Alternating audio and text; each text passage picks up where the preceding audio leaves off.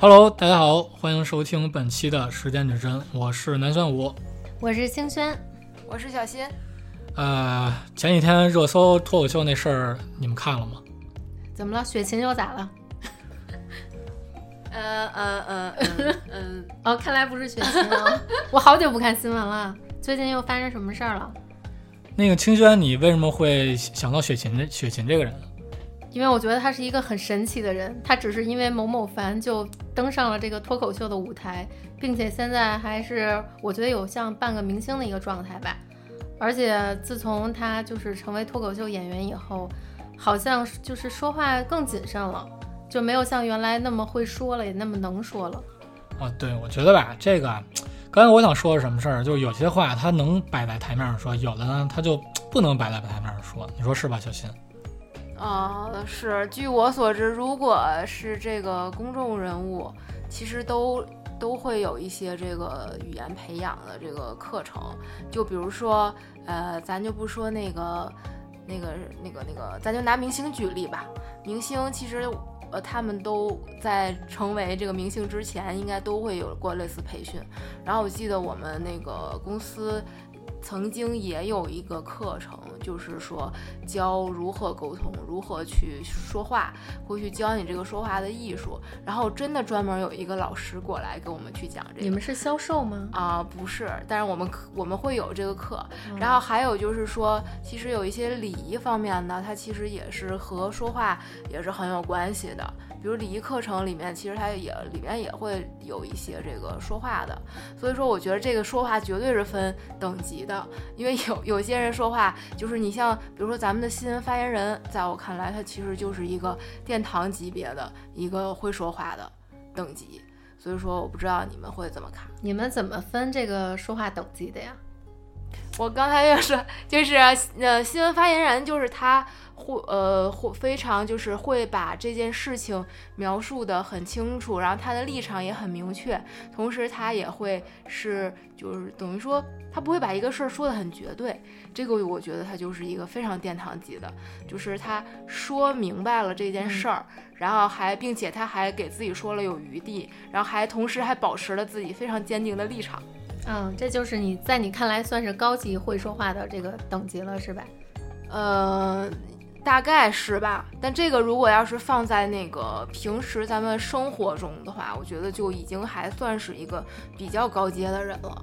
哎，就像刚才你说的，很多明星可能在这个培训的时候，就还没成为明星之前，都是有经纪公司培训，是吧？但是我说一个有意思的事儿啊，就是哪怕这些明星。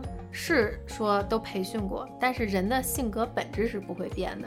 就是如果他本身是一个不会说话的人，这个公司天天掐着他，他有时候那个文字情绪一上来，该说啥也说啥。我记得前段时间就是娱乐圈特热闹，我记得去年娱乐圈最热闹的一年，就是总是有明星说错话，然后上热搜道歉，就是一直在这样。就哪怕他可能平时已经够谨慎的了。然后还有一个说点大家都知道一个点，水逆都听过吧？这应该是大家常听过的水逆期吧？嗯，水逆期间是最容易，就是说话表达不清楚，然后说的话这个有可能别人理解错的意思，或者容易说错话，甚至引起因为说话引起的一些灾难。然后就刚才在你刚才说的过程中，我还查了查，就最近我错过的热搜，然后我发现这又是一个水逆期间的一个事故，就刚好水逆刚结束不久，还在阴影期，然后这真的就是脱口秀演员。会说话，他但是话有时候也是会成为他的一个祸端。嗯，在我看来啊，就是刚才依着你的那个说话等级来说，在我看来说话简单的分成三级。第一级是你表达了你的观点，因为每个人表达观点方式不一样。然后第二个点呢，就是你表达了你的观点，别人也听进去了，这个在我看来就已经是很会表达了，因为你明确的表达了呃你的逻辑以及你的目标。第三个呢，是你表达了，别人听了，然后但是他还领悟了，尤其是在职场，有时候这个就是上级，他不是每件事都跟你说那么清楚的，对吧？有时候就点你一下，这个这个事儿，呃，这个调研一下，他可能只是说了一个点，但是你听进去以后，你还给他延伸了，你觉得可能领导对这个市场现在有点想法，或者说对这个人有点想法，你去做了更多的调研，或者说更多的，呃。这也分好坏啊。有的那个偏狗腿子一点的，可能知道领导要恨谁了，开始给谁穿小鞋了，帮领导出点这个异类之类的也会发生。这些都是一些说话，就是听说读写嘛。其实有时候它是一个连着的一个一个思想模式。然后在现在的娱乐圈儿，你觉得在你看来会说话的明星有什么？你们就是有没有一些自己崇拜的明星？呃，就是我觉得很在娱乐圈很会聊天儿，以这个著称的不就是黄渤嘛？因为他是以好应该，因为咱都知道他除了演演技可以，还有第二个标签，应该就是说这个很会说话。我我我插一句，我是就是刚才你们说他，比方说黄渤和其他这些明星啊，他们一些露出这种表述方式，或者说回答问题啊等等，他们不会是提前设计好的这种环节吗？比方说我突然说了一个露馅了，对吧？我说错话了，但这个是不是也有可能是提前设计好的呀？嗯，说话这个艺术啊，就是你比如说，不管是黄渤，在我看来是何炅啊，就是一直是太会说话一个人。何炅的说话艺术，我觉得更多他是带着一些善意还有共情在在里面的，倒不是说他说话多有艺术，而是每次都能说到刚好体谅到别人的点，就是可能大家说的分寸感吧，以及让别人感受到了善意，就是会让别人觉得他会说话。然后黄渤的那种智慧呢，在我看来他是偏幽默的那种，他就以幽默的话术去化解了很多这种时刻。那像南玄武说的，真的这些东西都设计过吗？就是他们为什么能出名儿，反而是在很多危机的时刻，他们临场的反应，让大家记录下来并传播出去，所以才让大家觉得，哦，这个东西临场发挥太妙了，这个反应太妙了，这个这个智慧，不管因为，呃，说话跟你的思想，就是它是一个理论体系。就是你一定有，肯定是你有一定的这个认知。比如说你历史学得好，你才能把脱口秀说好，对吧？你对文化有一定的沉淀，然后对一些东西有一定的祭奠、忌忌惮，你才能祭奠祭奠、忌惮，你才会去真的能表达出来一些有深度的，有深度并且不触犯相应的法律的一些东西。因为我们要知道什么东西是。合理合法的，每个国家的法是不一样的，对吧？而且有时候表达出来的东西，如果变成了一些舆论，它有时候那就不叫表达了，就变成了一种社会现象了，然后就变成了一种，呃，就是怎么说呢？它信息导向的时候，那就已经不受控了。最开始我们有时候看到那个，哎，你们有没有发现一个现象？说某某人说过，比如鲁迅说过，这个，呃。吃葡萄不吐葡萄酸啊，对，可以，这真的是鲁迅说的吗？就是就总会有这些点啊，尤其是现在互联网特别发达，我总是能看到有些人引名言警句，就是说谁谁谁说过，然后还真有人特认真说，哥们儿查查字典吧，学好好学学吧，这东西不是苏格拉底说的啊，不是谁谁说的，或者说鲁迅根本就没说过这个话，就是他总会有这种情况。就这个就就是所谓的现在的信息时代出现的一种信息偏差，它已经不是信息差了，叫信息偏差了。就是可能这个人说了这些话，传呀传，然后再加上理解，再加上一些情绪的传达，最后大家去理解到原先这个人的话已经不是这个人最开始表达的东西了。我觉得这也是很多在公众人物啊，你不管是这些明星啊，还是一些。呃，像你说的主持人，有时候说话已经不能说用严谨来表达了，他很严谨了，但是听的人以及传播的人以及造成舆论的人，这是可能已经三拨人了。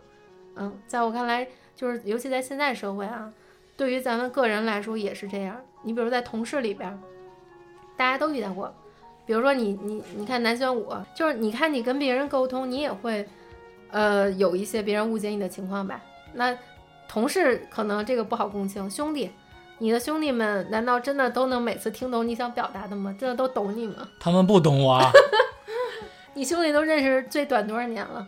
最短十七年吧。哎，刚才到底经历了什么？刚才刚才我那个犹豫了好几下，然后导致录播都中断了。希望你的兄弟们因为你这么重视他们而感到欣慰。对，但是我但是他们可能会觉得我智商有问题。哎，有没有时候就是会发生，你表达了很真诚、很热烈的想表达，或者很想去跟他们表达自己的观点的时候，他们骂了你一句傻逼。这是我觉得北京孩子特有的表达方式吧，但是这个二字里边儿两个字里边儿表达了兄弟情，所以 OK，这个是你认可的沟通方式是吗？就是哪怕他们不懂你，但是一说傻逼，你觉得他们爱你了。也没这么极端吧？不是你这么说，我就是我在他们面前都抬不起头来了。就只是举个极端的例子嘛，就是在表达的时候，有时候哪怕是认识多年的人，他也会有一些，呃，可能你会沟通上会出现一些偏差的问题，对不对？就是你想表达的时候，他他们可能没有办法 get 到你的那个点，或者说互相有时候会 get 不到，对吧？哪怕说咱们在职场中可能才接触一两年、两三年的人，有时候也会出现这种沟通的问题。你比如说，你跟的领，你跟你的领导沟通的偏差，你跟你同事的偏差，以及你陌生人。你比如说地铁上有个人说你让一下，借过一下，他可能这个对他来说就是平常说话的方式。但如果你那天真的情绪不好，或者说那天，呃，他明明有那么大的空闲的地，然后他还就是态度很恶劣的，非得要挤你一下，然后才出去。这种情况下，有可能就引发了一个地铁上的斗殴的一个潜在的可能性了。然后，像你们生活中有没有什么感悟，就是在这种说话等级造成的可能引发的一些祸端上，甚至是说引发的一些幽默化解的场景？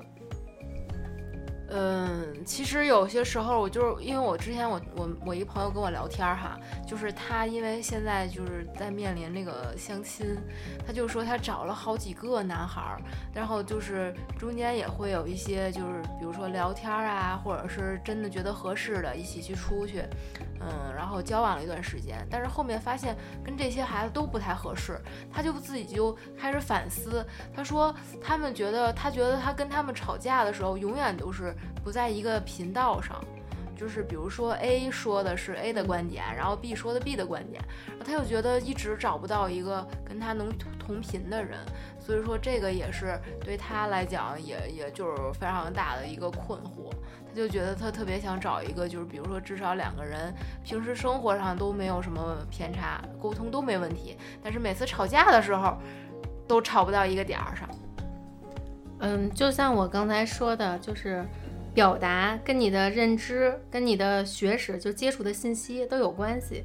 就像你刚才说的那些问题啊，怎么能快速的去检验你跟这个人到底能不能聊一块儿去？嗯，你我觉得最快速就是拿现在的八卦，你去讨论一下这个观点，你就能看到在讨论的这些观点的时候，你们的价值体系以及思维体系，然后或者在表达这个观点的时候的一些，有些人可能就是我就需要一个强硬直接的观点，你告诉我。有些人可能就会跟你那儿讲以哲学的方式来给你辩证，有些人会觉得我跟你讲感情这个东西，他从情绪的角度或者说很婉转的角度去表达，就是每个人其实都有他的不同的表达方式，就是这个方面，你比如说像南玄武，他今天你看话就挺少，因为今天这个话对于他这个性格的人来说还没有到他的爆点上。为什么我一聊兄弟你就爆了呢？我 聊这些八卦明星就不行呢？他就没没触发到他那个情绪点上。对我对明星什么的，我觉得我自己就是个明星，因为没聊迪丽热巴。哦，你看迪丽热巴，咱咱可以加入一点这个星座的特质啊。你比如说迪丽热巴，我记得是双子座，对吧？那她说话的方式以及她这种表达问题的方式，呃，或者说甚至八卦的那种方式，其实是很灵活的。就是她其实应该是一个，呃。涉面挺广的，就是，呃，见人说人话，见鬼说鬼话，很灵活。就是不同的人，不同的对待方式。谁是鬼啊？迪丽热巴要站在你面前，你就是鬼了。这这，你只有梦里能见到他，但是梦里你说不出话来呀，你只能去感受。说梦话。哦，说梦话啊，可以。说梦话一般有时候是这个这个双鱼特质还是有一点的。哦，你说我吗？哎，对，不是，等会儿啊，你继继续，你你继续说你那个。我是想让他多说话，嗯，就是你像你自己也得多聊聊。嗯，我在想，你在想，你想你想去哪个国家？我先问问。我我想去加拿大。为什么？适合加拿大不是传言，咱也没去过啊，咱就是听着说里边有一个那种比较适合于，就是比较安逸，相对比较安逸。然后我其实之前接触过一个加拿大的一个朋友，我觉得他就是这个人比较平淡，然后可以接受一切文化，这个我觉得他很好。他不像欧洲人，所以我我觉得他南玄武应该是比较喜欢这种。我是觉得加拿大地广人稀，然后资源丰富，然后思那个老百姓思想比较单纯，比较乐于助人啊，没那么多没那么多弯弯绕绕的，比较适合我。好，刚才我们花了一分半的时间举了一个很尴尬的例子，我抛出了一个问题，然后对方去花了时间想怎么回答我的问题，然后另一个人呢想着是怎么丰富这个问题，就是怕尴尬去丰富这个问题，就是这个就是一个场景。就当我们在一个社群聊天，或者说在向公众、向别人表达这种想想表达一个观点的时候，你表达，对方有没有就是懂你想表达什么？可能我问，哎，梁玄武，你喜欢哪个国家？我只是想跟你聊天儿，但是你你以为我真的想问你，你为什么就是在在想问你想去哪个国家？说明我单纯。那你比如说小新，他在很认真的跟我讲，分享了他。这个加拿大的一些文化朋友啊，这些东西，他是真的有这个这个观点触发到他的想表达的欲望了，所以他变成了一种交流沟通。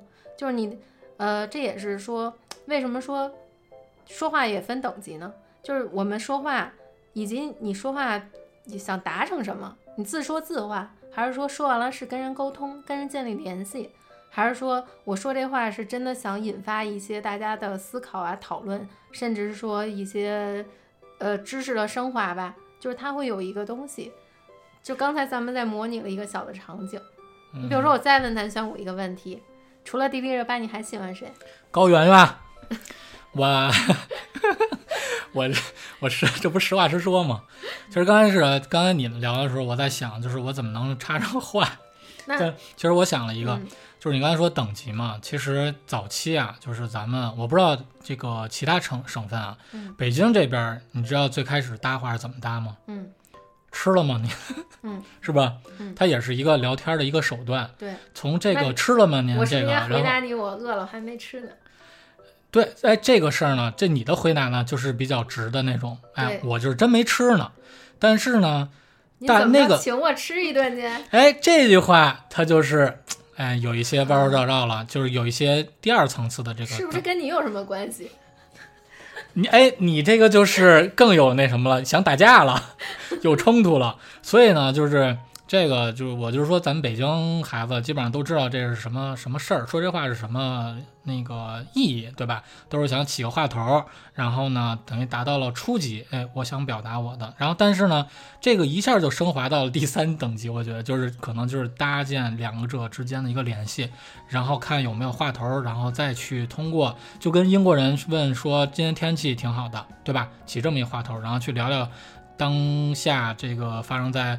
然后普通老百姓发生的一些个热点话题，然后，从吃了嘛开始引到这个。那那你比如说像我刚才问你的问题，你除了迪丽热巴还喜欢谁？如果现在让你换另一种方式来回答我，你会怎么回答？这话您就就咱们就开始可以那个 敞开了聊了。比方说，哎，美女这个 美女这，比方说迪丽热巴、高原是吧？刚才我表达，然后还有比方说那个从不同的。审美角度，比方说从我的角度来看，哎，是这个样。比方说从另外一个角度，不不光是我这个年龄层段，比我大一十岁的，比我大二十岁的，他可能就是不同，又是不同的一个年龄年龄层段，他的选择了，那就不一样。然后从这个话题就可以聊起来了。你就没想过问我一句，你那么关心我喜欢谁干嘛呀？你这是挑事儿，我觉得。就是他是，你不觉得这是一个文化递进？就是你要把这个文化，就是语言说话往深度引吗？的表象背后的是什么呀？嗯，对，所以说，那个说话是一门艺术嘛。就是说话有时候也是一个呃交流彼此真正他到底想表达什么的一个通道。就是比如说我问小新，小新你爱吃什么零食啊？这种我觉得就是比如说，哎，其实我觉得你问的这种问题特别好，就是呃，你比如说可以是检验这个人。他到底是，比如说他是一个比较嗯实在的人呀、或者是说他是一个什么类型的人，其实是是可以去检嗯验到的。我觉得你这个很好。有没有适合相亲中的一些问题？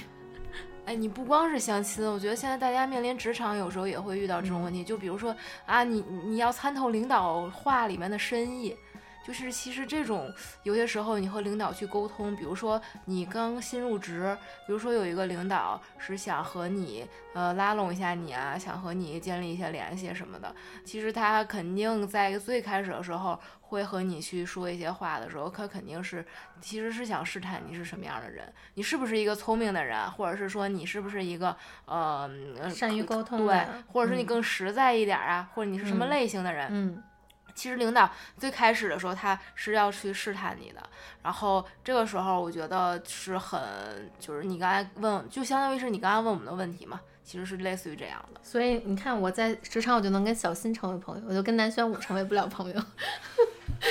我我估计我就跟你打架那种。哎，其实但是你们说那些，我觉得，呃，咱们这个标题不是说说话等级嘛，嗯但是对应的是不是也有听者他也有等级啊？比方说我说的是第一类第一类型的话，第一等级或者第三等级的话，对于不同的听者，他其实反应来说也有相对一个等级。比方说刚才你们说的，呃，领导对吧？比方说对于新入职的同学，这有一些关照，或者我平常跟你聊天，哎，你喜欢吃什么零食啊什么的。然后听者有可能是刚才我的反应，我觉得我的反应就是第一级最初级别的，那就我实话实说，你问什么我答什么。然后第二等级呢，可能是哎，我想其实跟你在聊一些关于你问的，比方说我喜欢吃什么零食这个话题去探讨。那这是第二个等级。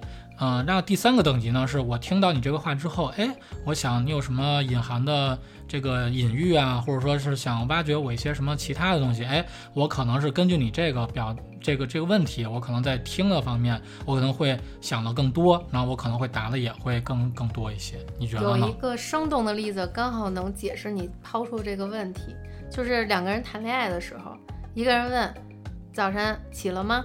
另一个回起了，另一个回吃了吗？另一个回吃了。就是你觉得这俩人能谈恋爱能谈多久？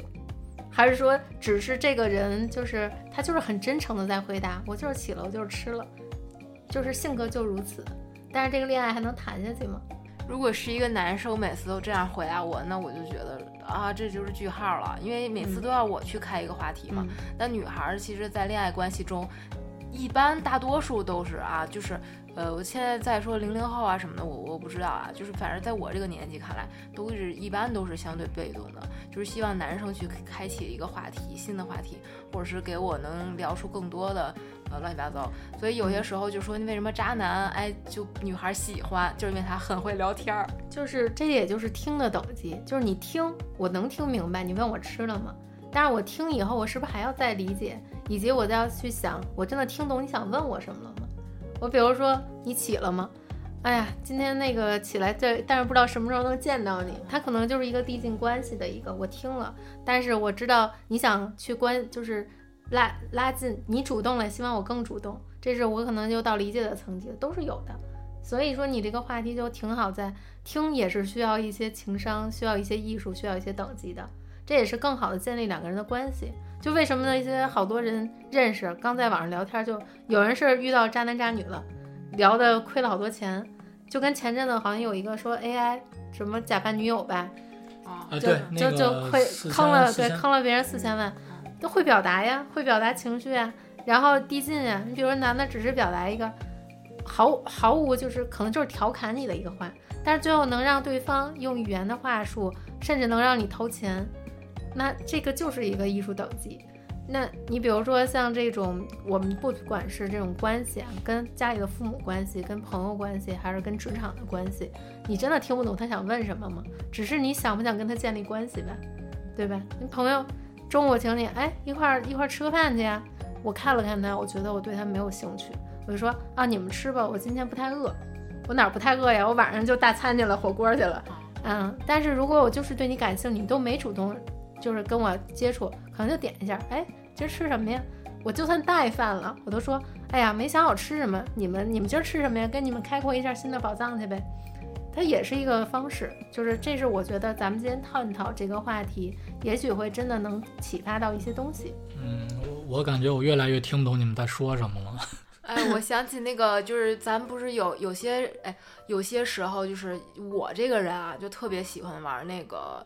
那个哎，咱老玩那狼人杀，嗯，我就这个人特别喜欢玩狼人杀，就是因为我就觉得那个其实就是大家在一个桌子上面，然后是通过一些语言的判断啊，或者是一些语言的信息，然后去揣测，然后谁是一个杀手啊，什么乱七八糟各种角色，我就挺喜欢玩这个游戏。但是有的时候我发现我身边的有些朋友，他特别讨厌这个游戏，就是他很拒绝这个游戏，他就觉得这个游戏玩什么呢？嗯嗯，就所以说，我我我我，你爱玩哪个角色呀？就是我我很很尴尬的是，我经常抓到狼，但是其实我不愿意玩狼的这个。应该玩狼不错吧。就是我我玩狼呢，我就是特别，因为我是属于一个藏不了事儿，我就老叨叨的那种人，所以说有些时候我就是是狼我就藏不住。然后就老是想赶紧把人叨死，但是我其实更喜欢玩那种就是女巫啊什么的这种角色，就是呃，我可以隐藏在后面，然后去去想一想大家去说什么，整合完了之后，然后再去判断，我更喜欢那个角色。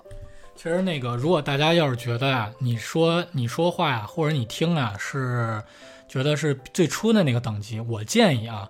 我不知道我这个，我先说一下我观点啊，不知道到时候你们可以这个赞同或者说反驳我。啊，如果想学的话，这种说话这种等级，想要从低到高，那我建议呢，其实听众就可以看那些《生活大爆炸》呀，像这美剧呀，或者是有没有人知道《闲人马大姐》呀，啊，编辑部的故事啊，这些就是他们这些短剧，但是他们这个短剧呢，浓缩的都是精华，每一句都抖一包袱。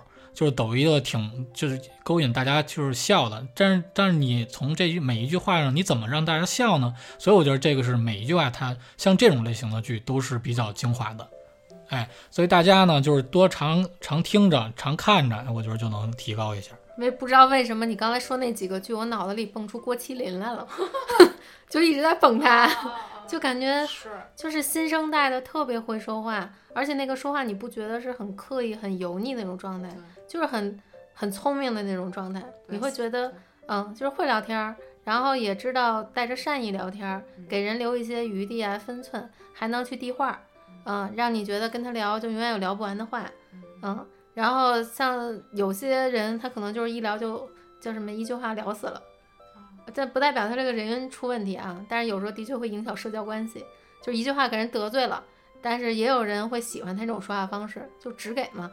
但是你给的如果给给错了人，给那些想得多的人，他就会觉得你什么意思呀？就还得跟你杠一杠，嗯，就是真的是你，因为大家每个人的说话方式、思维方式都是不一样的，所以我们在就是可能在跟别人沟通的时候去。我觉得就像我们上一集聊的，保持优雅这个事儿，不止在职场中，在生活中也是，去先停一停，想一想对方说的话。如果你觉得存在了一些误解偏差，我是觉得你可以直，要么就直接去问他，要不幽默方式，要么去直接问他，就是不要自己去瞎琢磨，甚至自己还理解成了一个偏差性的东西。那个就是相当于内耗了。那个我觉得就相当于精神内耗了，因为我见过有些的人，就也听过身边人的故事啊，真的就有公司那种纯八卦体质，他他他甚至能就是说一个男的，他呃已经睡过公司好几个女生了那种状态，结果最后那个男生就是已经到领导那儿告了，说他诬陷，啊，就是很多事儿在各种沟通、各种传播的中。带有个人情绪，带有个人偏见，对这个人的偏见，对这个事儿的偏见，还有个人的一些八卦的属性，他会把这个本来的事实以及对他人的伤害，就无形中就产生了。所以也是说，有时候说话这个东西，你是大家都爱听你八卦，但是你听完了这个八卦，对你这个人的影响是什么呀？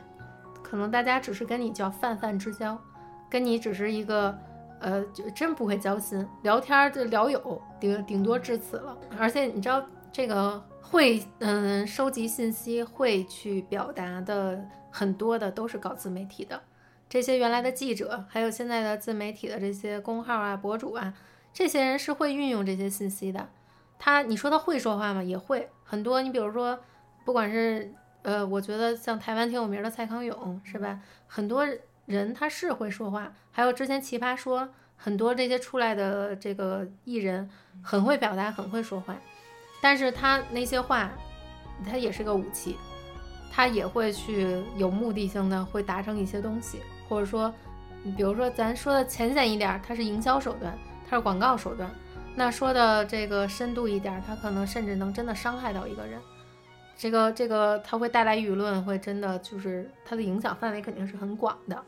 那个之前我看有一个那个《奇葩说》里边出的那个教授叫什么来着？楚音，对，楚音教授，他讽刺国足 足足国足的那一期，我觉得我感同身受，说的太有道理了。但是为什么就是你说国足这个事儿啊？就是现在是不是还有国足的死忠粉儿，就在坚定的相信着我们的国足真的能出，就是有个好辉煌的未来？真有啊！我觉得还是有的吧，就是嗯，我客观的评价一下啊，我觉得是有的，就是他是相信这个那民族的个情怀还是对，在的还还肯定还是在的，嗯就只不过说被某些人去给他呃做了一些错事儿。所以你说这些，如果就单从国足这个点来去作为信息去传达，以及咱们这么去聊这个话题，咱们聊的初衷，不管说的好说的坏，其实还是希望他有一个美好的未来，是吧？就是这个也是希望大家能理解的。骂的多，就付出的多嘛多，对，爱爱爱的多嘛。人家就说，就怕有一天连你骂的都不想骂了，这也就是没有爱了。对，当一个人对一个事情不关注的时候，他连这个愤怒啊，什么各种情绪都已经没有了，所以就也也不算关注他了，嗯或者也不关心他了。嗯，所以南玄武，你还喜欢高圆圆吗？喜欢啊，喜欢啊。他还在关注。我怎么感觉你这儿套我 套我话呢？这就是聊天的艺术。那我其实可以给咱们仨定一个等级，呃，初等级是我，然后第。第第二等级是小新，第三等级是清轩嘛？那可能是，嗯，这是我的想法吧。好，那你们还有什么话说？没有话说，咱们就这样。你看这个话术结束的多快，他很白羊哎。真的太白羊了。我一个不不太了解星座，经过看了前面几期，咱听了咱们几期前面的话题之后，真的太懂你了。现在知道为什么你叫白羊了。我觉得白羊能做音频节目就很难得，嗯，对于他们来说，开始，好好拍拍拍拍拍，结束，好，中间全放音乐。也不失为一种艺术表达的方式。哎，还真是，白羊座可能都是玩先锋艺术的。呃，但是枪打出头鸟，我就不做那鸟了。biu biu biu。行，那本期咱们就聊到这儿呗，好的，下期再见。拜拜。拜拜。